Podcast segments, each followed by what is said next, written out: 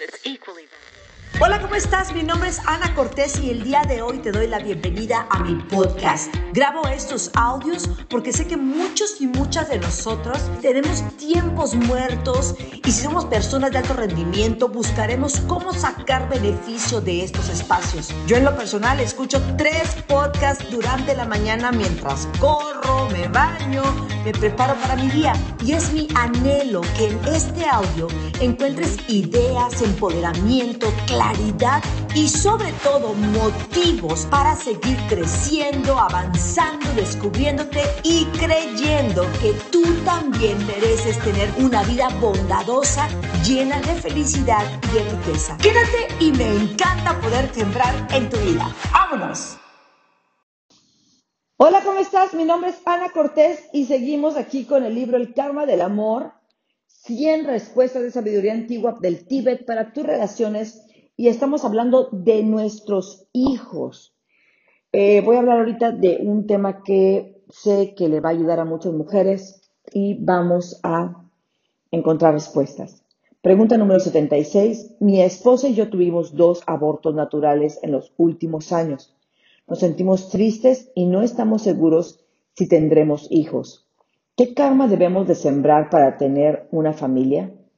Esta pregunta vino de Berlín pero no fue de una persona de Berlín. Alberto no voló para ir a mi plática, sino para tener cinco minutos a solas conmigo en el hotel y hacerme esta pregunta.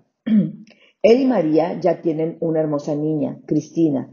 Ya han estado intentando tener otro hijo sin éxito. El último intento terminó muy mal en el hospital y con doctores interviniendo al, al bebé en vano. ¿Estaría bien tener un par? Un par, quiero decir un niño y una niña, eso estaría bien. Entonces, no solo quieres una semilla para un bebé, tú quieres la semilla para un niño, le dije. Así es, dijo Alberto. Él está seguro que yo debo de saber el karma para eso. Bueno, para eso serían dos semillas, le contesté. ¿Cómo es eso? Una semilla para tener un bebé y otra semilla para tener un niño que tú deseas. Suena razonable.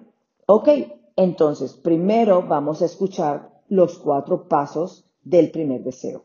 Uno, María y yo queremos tener un bebé. Dos, necesitamos encontrar a alguien que quiera tener un bebé y hacer un plan para ayudarlos. Correcto.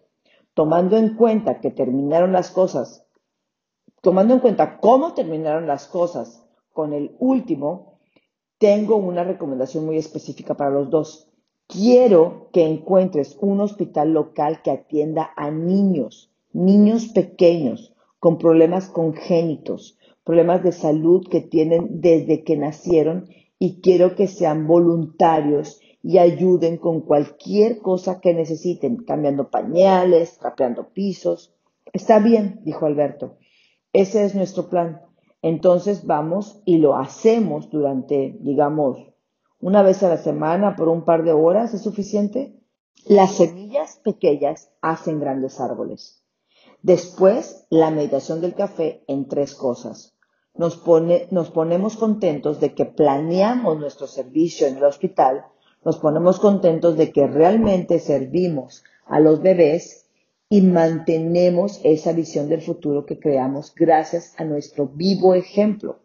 Un mundo donde cada pareja que quiera tener un bebé puede hacerlo al sembrar las semillas. Correcto, le dije.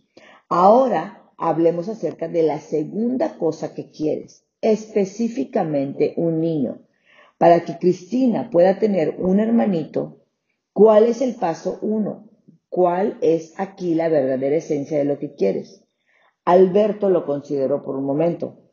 La esencia de lo que queremos es, mm, la esencia de lo que queremos es tener lo que queremos, un niño. Eso es razonable. Quieres sembrar una semilla que te traerá justo lo que deseas. Entonces tengo que concentrarme en ayudar a alguien más a encontrar su deseo más profundo. Correcto. No importa mucho lo que sea. El punto es tener lo que tú quieres. Supongo que debo de encontrar a alguien a ayudarlo a descubrir qué es lo que más quiere y ayudarlo a conseguirlo. Exactamente, la gente es extraña. Muchos de nosotros somos infelices por no tener lo que queremos, pero realmente no podemos decir qué es lo que queremos.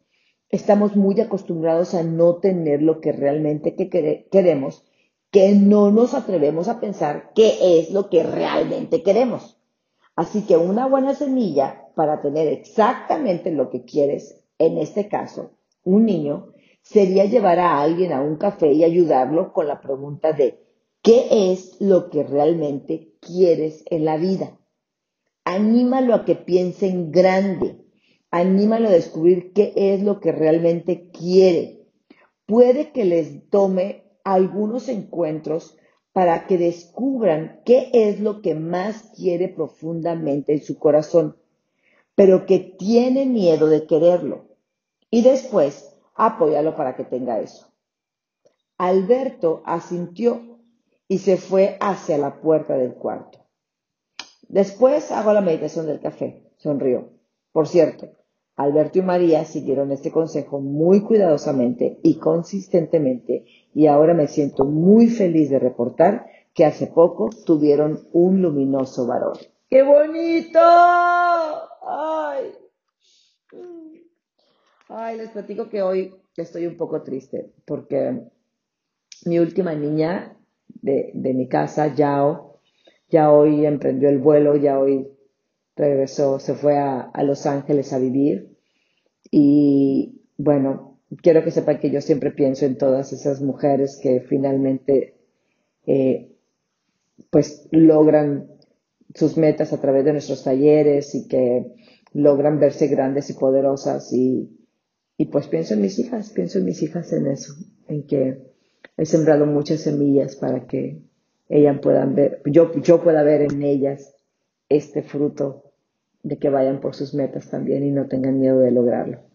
Mi nombre es Ana Cortés y bueno, como siempre es un placer compartir contigo las preguntas del karma del amor de nuestro amado Geshe Michael Roche que nos ha enseñado tanto, pero sobre todo que nos ha moldeado nuestro corazón para, para entender que juntos podemos lograr crear un mundo bondadoso, en donde todo mundo, todo mundo es consciente de sus semillas, consciente de lo que siembra y de esa manera puede enfocarse en crear un mundo que sea maravilloso, pleno, abundante, lleno de salud, de prosperidad, de amor. Si logramos hacer que cada persona aprenda a ser responsable de sus propias semillas, entonces habremos hecho un cambio importante en el mundo. Les amo. Bueno, mil, mil gracias por haber escuchado este podcast. Espero haber agregado valor a tu vida, a tus negocios o a tu proyecto financiero.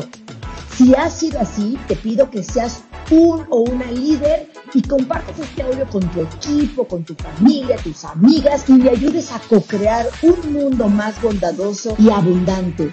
Mi nombre es Ana Cortés y puedes seguirme en todas mis redes como Ana de Éxito. Ana de Éxito. Y recuerda que tu mano siempre sea para bendecir, para levantar al caído, que tu mano tenga el toque de miras, que todo lo que toques prospere.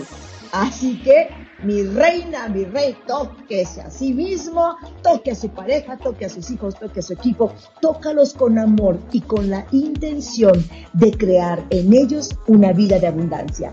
Bendiciones.